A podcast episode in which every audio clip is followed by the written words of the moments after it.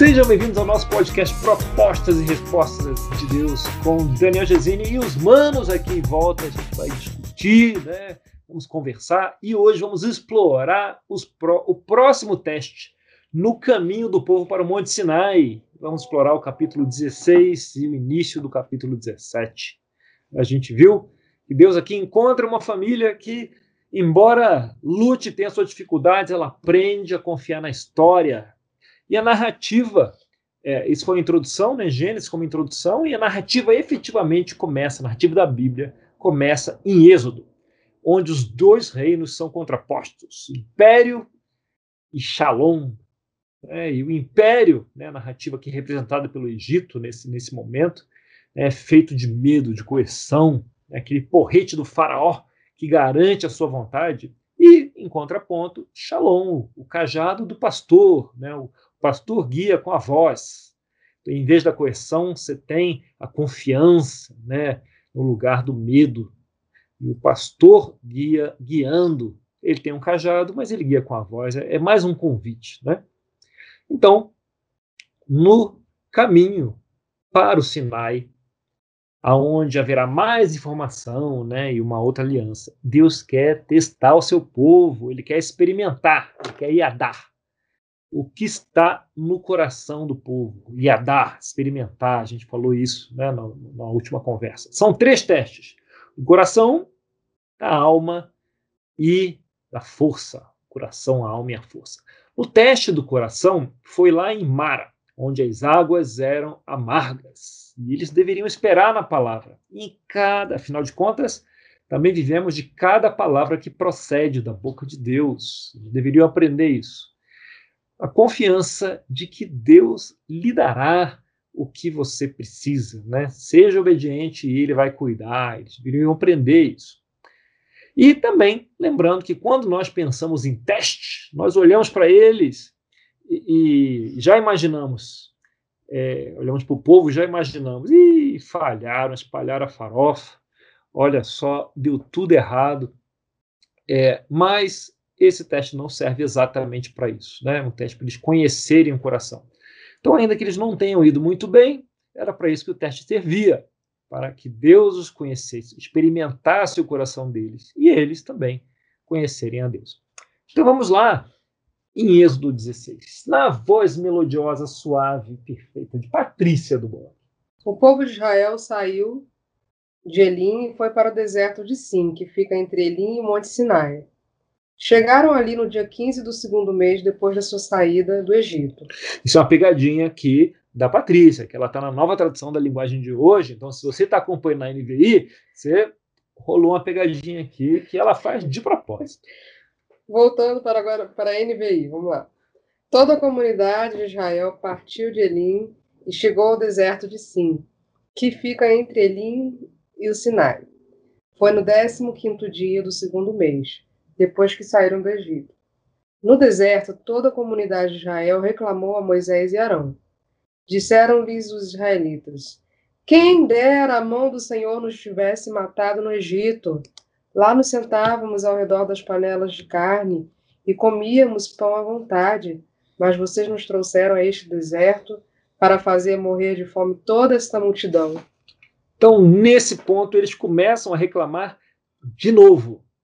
E a gente lê isso e pensa, pelo menos eu já pensei isso várias vezes, caramba, será que eles não aprenderam nada? E a gente né, lê, estuda isso a partir dos nossos quartos, da nossa sala, com aquela xícara de café quentinha do lado, e a gente olha e pensa assim: eu não acredito como eles são teimosos, eles acabaram de presenciar todos esses milagres, atravessaram o Mar Vermelho, acabaram de ver é, a água né, se afastando, se transformando. E estão falando essas bobagens de novo. Ó, eu, particularmente, eu, Daniel, nunca viajei com a mochila nas costas, caminhando pelo deserto. A única vez que eu fui ali no deserto de Israel, eu fui de ônibus com ar-condicionado. Eu tinha uma garrafinha comigo de água, tinha outra garrafinha me esperando no ônibus. E aquele ônibus eu sabia que ia me levar de volta para o hotel onde tinha um buffet me esperando, um banho quentinho. E ainda tinha sinal de internet Maravilha. no meio do deserto, não é? A gente não tem ideia do que era a sede que eles estavam passando ali, sem saber quando eles iam ter alívio. A gente não tem ideia. Então, esse, e esse é só um, um caso né, dos muitos onde eles reclamam. Agora, se a gente for realmente honesto, vamos ver que talvez há uma chance da gente assim reagir de forma ligeiramente parecida com eles, ali, com todo aquele desconforto. Disse, porém, o Senhor a Moisés: Eu lhes farei chover pão do céu. O povo sairá e recolherá diariamente a porção necessária para aquele dia. Com isso, os porei à prova para ver se seguem ou não as minhas instruções. No sexto dia trarão para ser preparado o dobro do que recolhem nos outros dias. Assim Moisés e Arão disseram a todos os israelitas: Ao entardecer, vocês saberão que foi o Senhor quem os tirou do Egito. E amanhã cedo verão a glória do Senhor, porque o Senhor ouviu a queixa de vocês contra ele. Quem somos nós para que vocês reclamem a nós? Disse ainda Moisés: O Senhor lhes dará carne para comer ao entardecer, e pão à vontade pela manhã, porque ele ouviu as suas queixas contra ele. Quem somos nós? Vocês não estão reclamando de nós, mas do Senhor. Olha aí o segundo teste. Antes da gente avançar, uma pergunta aqui. Deus havia falado alguma coisa sobre carne para eles? Você lembra de Deus falar sobre carne? Tem aqui para eles? Não. Não, né? Então, parece que Moisés percebeu que tem algo de estranho acontecendo aqui e está tentando avisar os israelitas, dar um toque nos israelitas, assim, tipo um touch, Hum. sabe? Porque ele fala assim: O Senhor lhes dará carne para comer ao entardecer e pão à vontade pela manhã, porque ele ouviu suas queixas contra ele. Assim, hum, de onde surgiu isso, né? Algo de estranho aqui. Como se Moisés estivesse falando: Ó, oh, fique esperto. Vocês estão caminhando num campinho minado agora. Campinho minado. Vamos lá, adiante. Verso 9.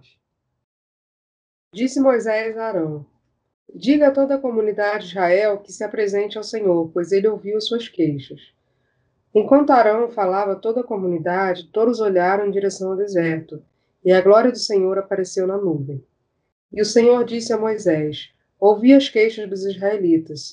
Responda-lhes que ao pôr do sol vocês comerão carne, e ao amanhecer se fartarão de pão. Assim saberão que eu sou o Senhor, o seu Deus. No final da tarde, apareceram codornizes que cobriram o lugar onde estavam acampados. Ao amanhecer havia uma camada de orvalho ao redor do acampamento.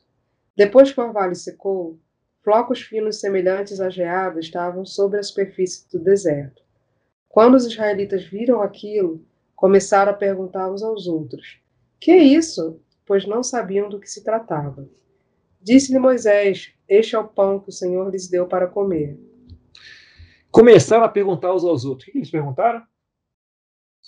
Que isso? Manhá, manhá, manhá. Que isso? Manhá, manhá, manhá. Que isso? Manhá? Manhá. Que isso? Que isso? Manhá. E aí, com uma corruptela em hebraico, o manhá virou maná. Maná. Corruptela. Sabe o que é corruptela? Vem de corrupto. Ah, vem. Você corrompe a palavra para torná-la outra palavra, né? Aqui, nosso podcast também é cultura. E assim nasce o maná, a palavra maná, né? O que é isso em hebraico? Manha, manha, vira maná. O que, que diz aí no verso 16?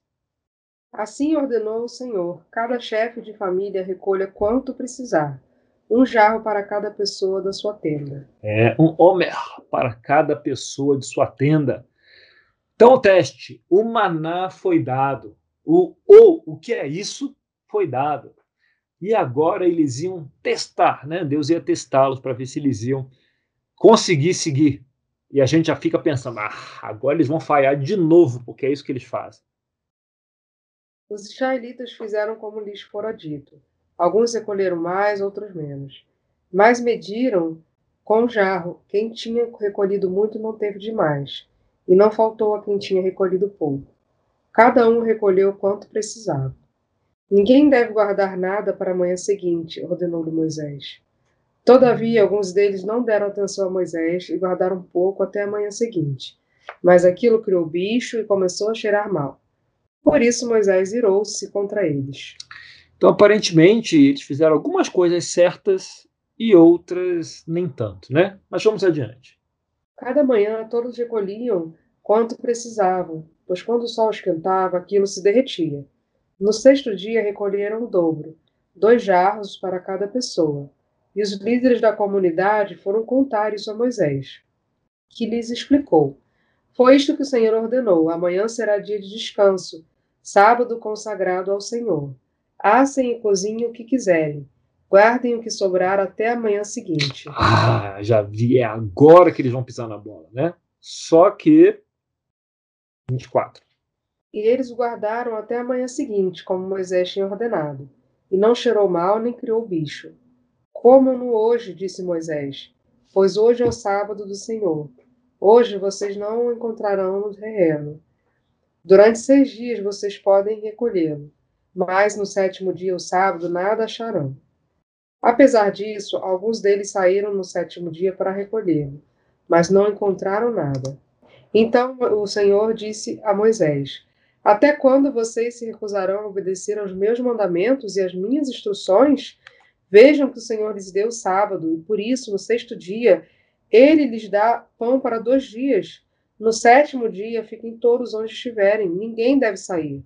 Então o povo descansou no sétimo dia. Então, definitivamente, Deus está usando esse teste para ver o que está no coração deles. E também para ensiná-los sobre algo, né? para ensiná-los sobre o Shabá, o sábado do Senhor. Agora, se você voltar ao 17 e 18, você vai ver assim: os israelitas fizeram como lhe fora dito. Alguns recolheram mais e outros menos. Quando mediram o jarro, Homer, quem havia recolhido muito não teve demais, e nem faltou quem tinha recolhido pouco. Cada um recolheu quanto precisava.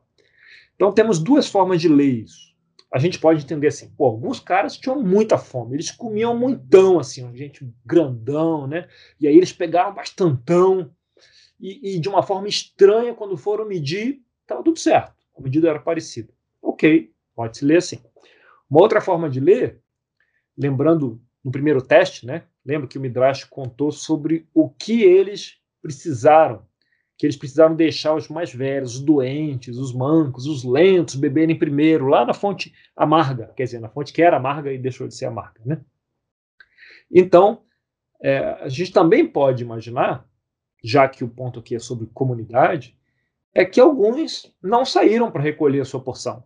Talvez estavam doentes, muito idosos ou, ou bebês, e outros o fizeram. Na verdade, a tradução até aponta para isso. E assim os israelitas eles catavam para eles e catavam para os outros também, né, os da sua casa, cuidavam daqueles. E de um jeito é, inconstante, né, com altos e baixos, fazendo bobagem aqui e ali, você vê Deus treinando o povo, e o povo evoluindo e aprendendo com essas provas também a se tornarem uma comunidade. Então, no fim, você pode entender assim: a comunidade colheu exatamente aquilo que precisava. Não tinha de mais, não tinha de menos, né? Para todo mundo. Então, olha o teste aí funcionando para ensinar algo. Né? Voltando, é, voltando, lembra a questão da, da, da carne? Então, Moisés havia falado: Deus vai lhes dar pão e vocês vão ver a glória de Deus e a comunidade não responde. Né? Aí Deus fala: vocês vão ter carne e pão, e dá aquele aviso, né? aquele negócio estranho que a gente não sabe de onde veio. Então parece incomodado com algo. Se a gente der um pulo lá para o Salmo 78, eu vou ler aqui do verso 17 em diante. Mas eles continuaram a pecar, revoltando-se no deserto contra o Altíssimo, deliberadamente puseram Deus à prova, exigindo o que desejavam comer. Duvidaram de Deus, dizendo: Poderá Deus preparar uma mesa no deserto? Sabemos que quando ele feriu a rocha, a água brotou e jotou, jorrou em torrentes. Mas conseguirá também dar-nos de comer? Poderá suprir de carne o seu povo?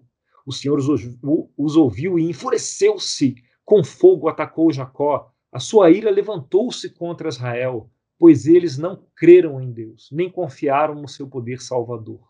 Contudo, ele deu ordens às nuvens e abriu as portas dos céus. Fez chover maná para que o povo comesse. Deu-lhes o pão dos céus. Os homens comeram o pão dos anjos. Enviou-lhes comida à vontade. Enviou dos céus o vento oriental. E pelo seu poder fez avançar o vento sul. Fez chover carne sobre eles como pó. Bandos de aves como a areia da praia. Levou-as a cair dentro do acampamento, ao redor de suas tendas. Comeram à vontade Assim ele satisfez o desejo deles. Mas, antes de saciarem o apetite, quando ainda tinham comida na boca, acendeu-se contra ele a ira de Deus. Ele e ele feriu de morte os mais fortes dentre eles, matando os jovens de Israel. No mínimo, era assim que eles entendiam o que havia se passado. Né? Quando esse salmo foi escrito, era assim que eles que eles lembravam, que eles viam, ou que a história foi passada oralmente, né? Assim, esse, esse era o entendimento do que havia se passado lá na, no, no evento das codornas. Que essa história não era só sobre carne e pão, mas que eles estavam exigindo de Deus a comida que eles desejavam, né? E, e assim, nessa época, nesse evento, eles colocaram Deus aprova. Eles testaram a Deus. E essa, lembra, né? Essa era uma prova, era o segundo teste, a segunda prova do povo. Mas durante, ao longo dessa prova, eles colocaram Deus à prova. Aliás, o que, que eles comiam no Egito? Tinha carne no Egito? Tinha. Tinha, né? Diz que eles se sentavam em volta de panelas de carne e tinham pão à vontade. A gente acabou de ler isso.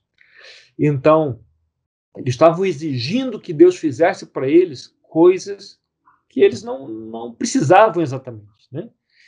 É, e Moisés percebe aqui que o que eles realmente querem não é a comida em si, não é o alimento, não é o que vai sustentá-los, mas era um tipo de comida que eles lembravam, que eles curtiam. E, e não era só querer, né? porque a gente pode querer um monte de coisa, mas eles estavam é, exigindo isso, né? Exigindo isso de Deus. E, e Moisés parece querer avisar para eles tomarem cuidado, porque eles estão colocando Deus à prova. E Moisés sabe muito bem que não é assim a ordem das coisas, né? Então, vamos ver o que acontece no capítulo 17. 1 e 2.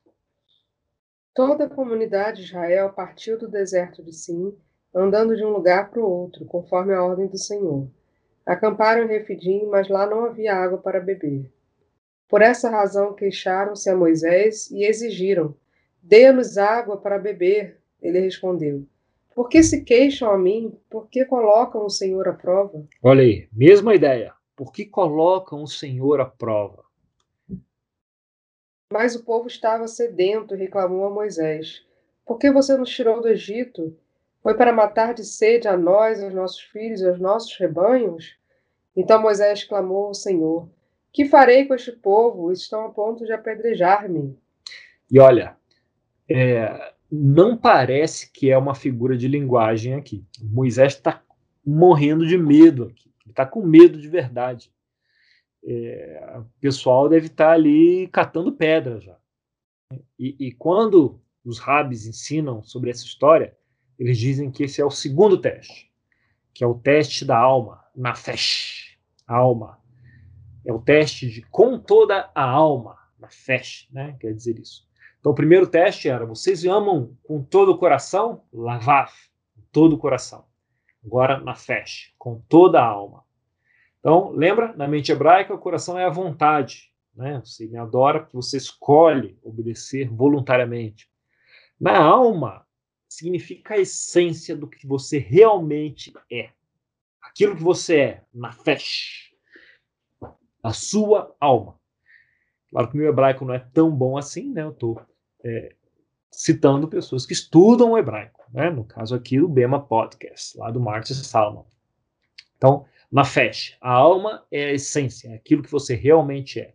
Então, os rabis, os mestres ensinam que quando você coloca Deus à prova, você não está dando a Deus a sua alma. Né? Uma vez que a sua alma é você. Né? Sua alma é, isso, né? quem você é. Então, você não está dando isso a Deus. E aí você coloca Deus à prova. A gente vai elaborar um pouco mais disso. Então, no meio disso tudo, né, do maná e tudo, os caras sentam no deserto e dizem: Nós não vamos sair daqui até que Deus prove de novo quem ele é para nós. Imagina Moisés pensando: pô, mas vocês acabaram de comer um maná essa manhã. Será que isso não é milagre suficiente? E o povo: não. Diga para ele, vai, você fala com ele, né? Então diga para ele fazer de novo. Né? A gente quer carne. Né? E, e Moisés dá aquele aviso para eles. Então, isso estão colocando Deus à prova. E claro, esse negócio de colocar Deus à prova te lembra alguma coisa? Lembra uma passagem lá de Lucas, isso para vocês? Sim. Qual passagem que lembra? Qual? Tentação de Jesus. O diabo fazendo, tentando Jesus. Né? Lembra, né? Exatamente essa. E aí, Jesus, o que, que ele diz? Lucas 4,12, ele fala assim: Não ponha à prova quem? O Senhor teu Deus. O Senhor teu Deus. Você já se lembra disso, né? E Jesus foi tentado a colocar as promessas de Deus à prova. Né? E, e parece que faz sentido do jeito que, que, o diabo coloca, né? Porque ele usa as promessas de Deus, que estão lá nos Salmos 91, 11, 12. Ele dará ordem aos teus anjos a teu respeito para te proteger. Em tuas mãos eles te levarão para que não tropeces em alguma pedra. É? Então ele fala isso, ah, tá tudo certo, ó, Deus prometeu, então você pode se jogar daqui, não vai acontecer nada. E Jesus fala, não, não põe à prova o Senhor teu Deus. Eu, eu não, não devo colocar as promessas de Deus à prova, para provar que ele é Deus. Forçar Deus a provar que ele é Deus. Tá, tá entendendo aqui? A gente pega isso, isso faz sentido para gente. Mas Deus faz promessas. Eu posso cobrar as promessas de Deus. Ele fez essas promessas. E ele tem que provar quem ele é. Ah, ah. Não, é é nessa ordem né, que as coisas funcionam. Né? E, e o povo aqui estava tava entendendo, ou estava passando por um momento que eles deveriam aprender isso. Né? Não se deve colocar as promessas de Deus à prova. É, e, e, Deus faz a promessa, e a gente sabe que às vezes ele não explica, não, não manda anexo, não manda apêndice, das promessas dele para explicar o que, que é o que não é. Né? E a gente entende aquelas promessas de um jeito e começa a cobrar aquilo. Não é? E sua familiar? Uhum. pois é, para pensar, não é? Para pensar, para a gente se questionar aí.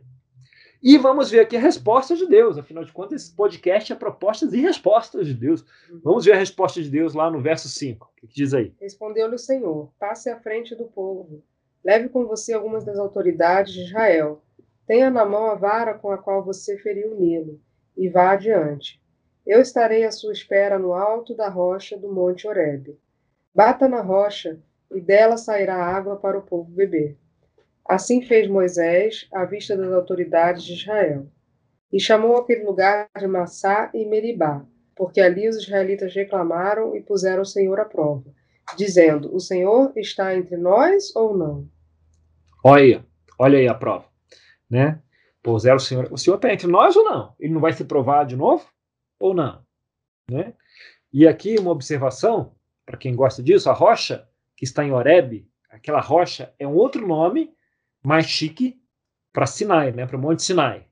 Então, Horeb é a região, né? E o Monte Sinai é aquela rocha ali onde é, Moisés sobe, né? E passa aquele tempo com Deus. Então, olha só que interessante. Ele fala: passe à frente do povo, leve os líderes até lá. Né? E de Refidim, onde eles estavam até lá, não sabe exatamente aonde é esse lá, mas poderia ser 18 quilômetros de distância, ou se for o lugar mais tradicional, onde mais pessoas acreditam que é o Monte Sinai, seria 27 quilômetros de distância. Olha que, sem poder chamar Uber, olha a caminhada que era esse negócio, né? Quando Deus fala, chama os líderes do povo e vai lá para aquela rocha. Os caras, opa, um dia de caminhada. Hum. Né? O David que gosta de fazer o dia de caminhada, as trilhas, só que nas trilhas dele, depois ele mergulha numa cachoeira ou num rio. Aqui não ia ter cachoeira. Uhum. Quer dizer, ia, mas eles não sabiam. não é? Vamos lá. E então ele ia caminhar à frente do povo toda essa distância para dar uma paulada na montanha e a água finalmente espirrar. E com as autoridades de Israel com ele. Né? Ele ia bater com a vara de Deus, né? a vara de Arão, que era o símbolo de autoridade. E Deus estaria lá esperando por ele. Então a gente vê na escritura fala: Eu estarei à sua espera no alto da rocha. Mas, né, sempre brincando com o hebreu, a palavra paneim, né, estarei lá à sua espera, também dá a ideia, né, alguns inter interpretam como eu estarei lá entre você e a rocha. É, uma, é um simbolismo interessante. Então ele fala assim: palavra em hebreu, paneim, eu estarei lá entre você e a rocha. E eu quero que você bata. A palavra é vaiar não é bater, não é dar um toquinho. Você não faz isso com a rocha de Deus. É para bater assim, de com força, né? Aquela bata para matar, né? Então, aquela paulada, e a vara de Deus não vai quebrar. Pode dar que a vara não vai quebrar. Então, como Deus falando, eu sei que eu levei você ficar 40 anos no deserto para tirar os métodos egípcios violentos de você, mas agora é para bater mesmo né? mesmo. Então, Deus parece estar falando. Imagina que Moisés vai bater na rocha. Mas, se essa figura, esse simbolismo né, tiver certo, entre Moisés e a rocha, quem está? Não. Deus falou que vai estar esperando entre você, eu estarei lá esperando entre você e a rocha. E Deus vai estar esperando entre ele e a rocha. Água. Então, para pegar a vara e bater na rocha, mas quem vai estar no meio? Deus. Deus vai estar no meio, entre ele e a rocha. Então, é, quando ele der a paulada, simbolicamente, ele vai estar batendo em quem? Deus. Estranho, né? é. Estranho, né? É, e os líderes ali vão estar presenciando isso. Então, Parece que ele está falando assim: Moisés, eu sei que esse povo merece julgamento, mas eu quero que, em vez de você bater neles, que você bata em. Em? Em mim. Em mim, né? Em mim. Ao invés de feri-los, bata em mim. Eu estarei entre você e a rocha. O que que isso nos lembra? Jesus. Ah, lembra Jesus, né? Parece que grita isso, Jesus. E, e é perfeito, né? Que, que, que lembre mesmo. Mas também, mas também lembra muita coisa que a gente já viu, né? Lembra muito de história em Gênesis. Lembra Noé, lembra o acordo, quem deu o arco, né? quem deu a aliança foi ele. Lembra Abraão, quando anda no caminho de sangue, né? em vez de Abraão ficou lá, tremeu, não andou, Deus que andou no lugar dele. Lembra no sacrifício de Isaac, quem proveu o sacrifício é ele não é? Lembra de novo e de novo. Quando alguém está ali pisando na bola, quem paga o preço é ele que paga o preço em benefício do povo. Porque esse é o caráter de Deus. Deus é assim. A gente vê, não, mas é que o Deus do Antigo Testamento e o Deus do Novo é o mesmo Deus, ora bolas, é a mesma narrativa e é o mesmo Deus. Ele que aparece. Quando ele faz isso com Jesus, ele está só fazendo o que ele já fez um montão de vezes. Só que ele faz de um jeitão mais definitivo, né? Com Jesus. Então, as autoridades deveriam estar lá perto para ver, para entender e para passar para os outros, né? Deus aqui também estava reforçando que era por meio de Moisés, né? Que era ele que né, era, era o Deus ali, uhum. né? E ele estava trabalhando por meio de Moisés. Os líderes precisavam estar lá testemunhando para ver que as fontes não estavam lá antes também. Moisés que ia bater na rocha e a água ia sair da rocha, né? com Deus trabalhando junto com Moisés e é, ele ia dar água para eles beberem depois de andar aquilo tudo. Né? Então esse seria o segundo teste. Deus passa então a conhecê-los, a experimentar o coração deles mais um pouco, ai ai, né? Com tudo é, o bom, o mal e o feio, né? Da, do coração deles e, e coração de cada um. E eles puderam também conhecer um pouco mais a Deus. Né? E trouxe nessa que a gente leu, trouxe o julgamento e, e trouxe a água, né? ensinando aqui para eles. Então, com toda a alma, com, na fé, a gente serve a Deus com toda a alma, a gente não coloca Deus à prova. E isso também é, dialoga com aquela famosa oração, né? Seja feita a sua vontade, uhum. aqui na terra como no céu, não é uma fé.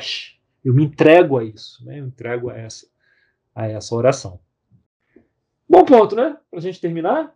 E no próximo passo, a gente vai falar do terceiro teste, com toda a sua força. Será que é isso? Tem mais um Estamos perto da Páscoa, né? Uhum. Será que tem mais um ovo de Páscoa escondido aí? Um easter egg? Uhum. Até o próximo papo. Até o próximo papo a gente continua a conversa. Um abraço, pessoal.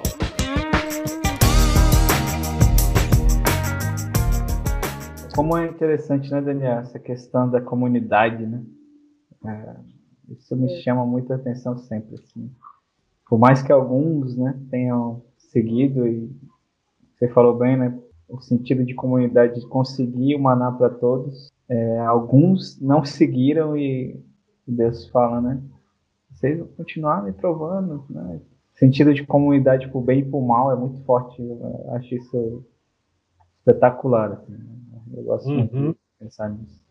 É, esse é o esse é um tema recorrente ao treinamento que Deus faz com o povo para torná-los comunidade. Né? E depois isso vai se repetir enormemente em Levítico, em Deuteronômio, né? as leis para guardar a comunidade, é, para resguardar a comunidade, né? o próprio jubileu, é, que é o, o perdão né? das dívidas, né? não só dos pecados, das dívidas, que é justamente para reforçar o tecido né? da, uhum. da, da comunidade. Você vê isso vez após vez os Dez Mandamentos tratam disso, né?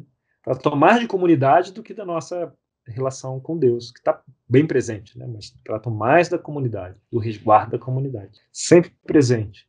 Tema e um tema que precisa ser reforçado, né? Porque a gente a gente pisa na bola, né? Com a comunidade, com o nosso próximo, vez após vez.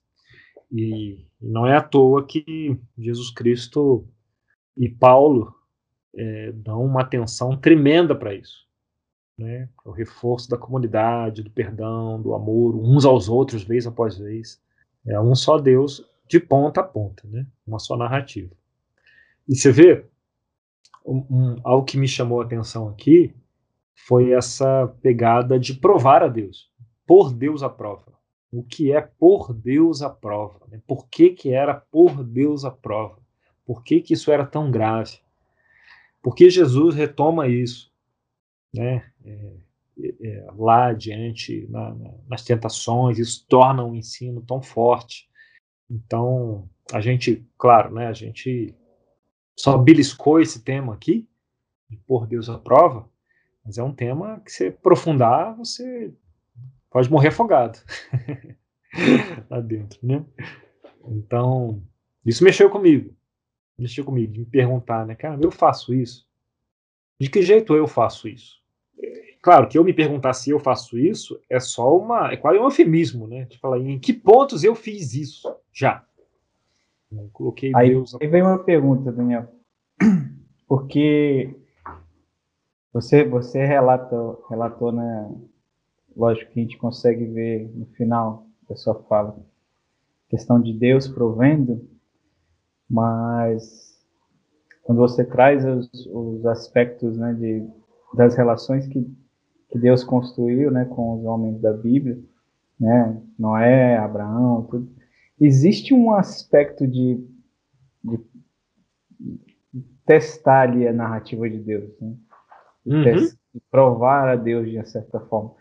Aí, aí vem minha pergunta, né? Será que o fato desse momento específico, né, depois de tantos anos, acho que Deus já esperava uma resposta do povo que não estava vindo?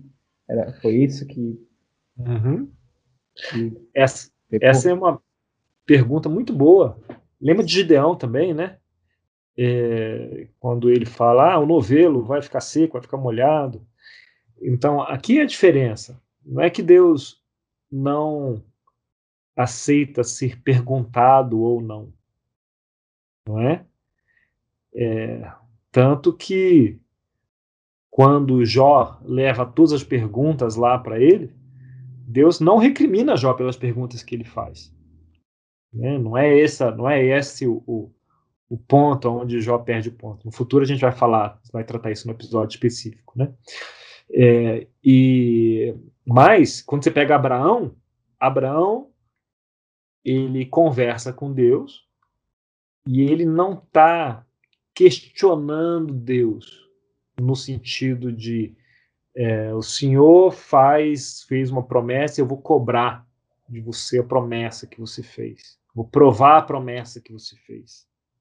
É, quando tem esse diálogo, Deus não se sente provado, questionado. Deus não tem problema de autoestima uhum. com relação a isso, não é? é? Então ele conversa, ele responde, né? Ele, um lado, é, ele atende, né? A forma que você cobra as promessas de Deus que mostra se você está provando a Deus ou não. não é? Então, estou contando com um ovo antes, beleza? Tem, pode ser fé isso experimenta que já recebeu. Mas o meu coração diante da minha cobrança da promessa de Deus diz muito. Abraão, ele questionou a Deus no lugar de humildade. Uhum. Não é? Ele fala: Eu conheço o Senhor, né? Perdoe-me por ser tão atrevido, mas se houverem somente dez justos. Né? E aí não está questionando a Deus. Ainda assim, você vai destruir. Deus falasse, vou. Ah, tá bom. Não é? Tá bom, 15 era o meu limite, tá bom. Ah, então tá bom. O Senhor é Deus, beleza. não é? Agora, quando o povo senta lá e fala, a gente não vai se mexer enquanto Deus falou que ia cuidar da gente, alimentar a gente no deserto, não der a carne aqui, porque a gente tinha isso no Egito. Hum, não é? Isso está pondo a prova a Deus. Quando é, o outro fala: não, se o novelo ficar seco no orvalho, então Deus fala para ele, o profeta fala: peça um sinal. Não é? Ele fala: ah, tá bom, então eu quero esse sinal. E aí, peça, aí ele pede: olha, eu posso pedir outro? Aí pede outro sinal. Ele está no, entende? É um lugar de humildade quando você na sua relação com Deus, quando você pede. Quando você coloca Deus no lugar de frustração, e a frustração e o orgulho, eles são, são primos, né? povo aqui está num lugar assim. E era com isso que Satanás estava tentando Jesus. Não, olha, você está dizendo que é esse cara aqui? Então, olha, está dito aqui que você pode se jogar, que os anjos vão pegar no colo. É verdade, eu sou esse cara, vou me jogar. Você, opa, peraí. Não é? Ele está decidindo colocar é, Deus à prova, partindo. Né, é, é, Satanás estava jogando ali com possível orgulho ali de Jesus, né?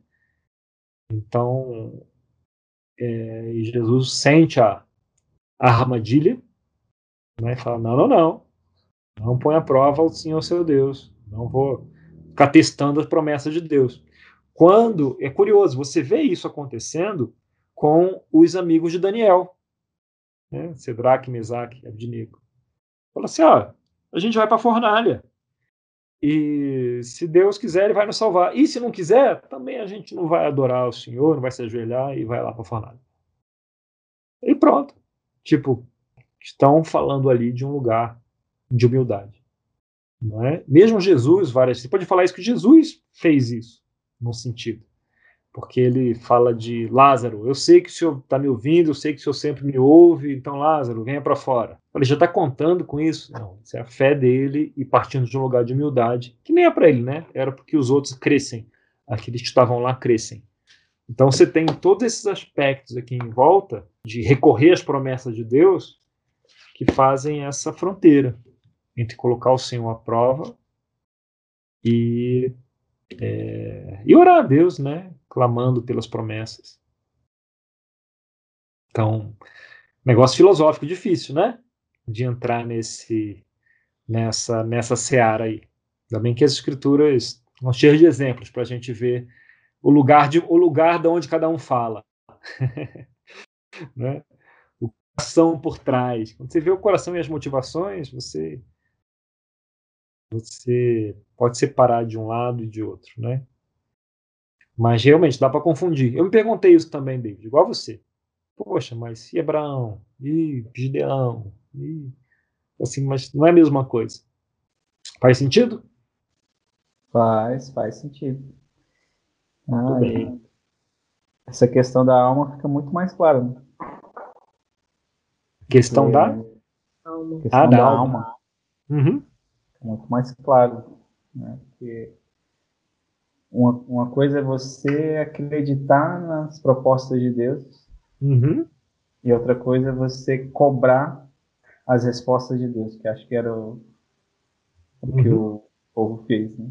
Abraão acreditou na proposta e questionou. O povo já queria, né, se achava merecedor daquilo porque, né, por algum motivo. Uhum. É, o arrogo, né? Ele se achava já com, com cheio, cheio dos direitos ali, né? Então, essa é a diferença. Aí, né? pelo menos a principal diferença, né? Aí, a alma. E aí a gente vê o, é, essa oração do seja feita a sua vontade, assim na terra como no céu. E a gente pensa, pô, mas é- a vontade de Deus não é sempre feita já, ele já não é Deus? Assim, claro que não, ora bolas. Se a vontade de Deus fosse sempre feita, o mundo estaria muito diferente do que está hoje. A oração seja feita a sua vontade, ela não é um pleonasmo, não é uma redundância. Por que Jesus pediria por mais trabalhadores se fosse sempre feita a vontade de Deus? Ora bolas. A vontade de Deus não é qualquer coisa. Né? Ah, aconteceu isso aqui. Ah, foi da vontade de Deus. Não- não pode ser qualquer coisa. Né? Seja feita a sua vontade, né? Você submete a sua alma a Deus e, e aí você vai. Feliz aquele que enxerga Deus em seus caminhos. né?